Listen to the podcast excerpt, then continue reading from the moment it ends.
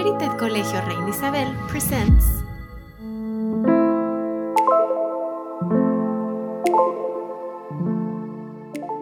You are listening to the Advanced English Workshop podcast, created by Colegio Reina Isabel Middle School students. The Advanced English Workshop promotes critical thinking, communication, collaboration, creativity, as well as the development and improvement of the students' English language skills. We hope you enjoy.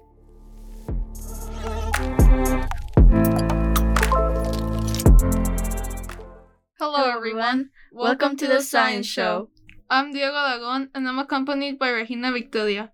We will talk about black holes, what they are, how they formed, and how and who took the first picture. But first, Diego, why did you choose this topic? You know, when I was a kid, I always liked physics. I was always fascinated with it. So that's why we are going to talk about it. Now, Regina, do you know what black holes are? Yes, I do. Well, a black hole is a region of space where matter has collapsed on itself. Its gravitational pull is so strong that nothing, not even light, can escape from it. That's amazing and scary at the same time. Well, Diego, I actually have a question for you. How are black holes formed? Well, they form when the center of a very massive star collapses in on itself, causing a supernova, or an exploding star that launches part of the star into space. Ooh, that's very interesting. You know, one question I've been having is how long does it take for it to form? They can form within seconds of a star collapsing, but do you know if they can disappear? Well, actually, yes, it can. When it disappears, it will create a shower of fireworks, but this process would take 10 raised to the power of 100 or a googol for this to happen, which is a unit used for very large numbers. That's a lot of time. Yes, it is. Well, now, Regina, do you know what are the type of black holes? Well, what I know is that the most common and medium sized black hole is the stellar black hole, and there may be dozens and dozens of them in the galaxy, but I don't know which one is the biggest. Do you know?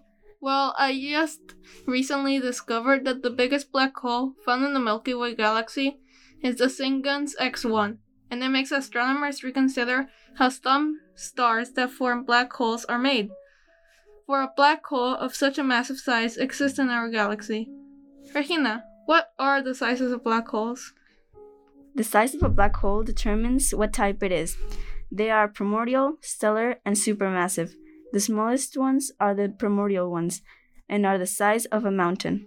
The medium ones are the stellar ones, and their size is equivalent to the mass of 20 suns. Finally, the supermassive ones. These have a mass equivalent to that of a million suns combined. You know, I actually know who took the first photograph. Really? Who took it? The first photograph was made possible by computer science expert Katie Bowman at age 29. This photograph was made possible with the help of radio telescopes coordinated by the University of Arizona. They were coordinated in various countries.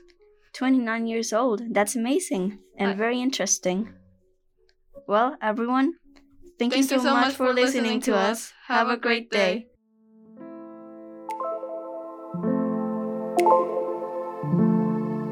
Follow our official content wherever you get your podcast.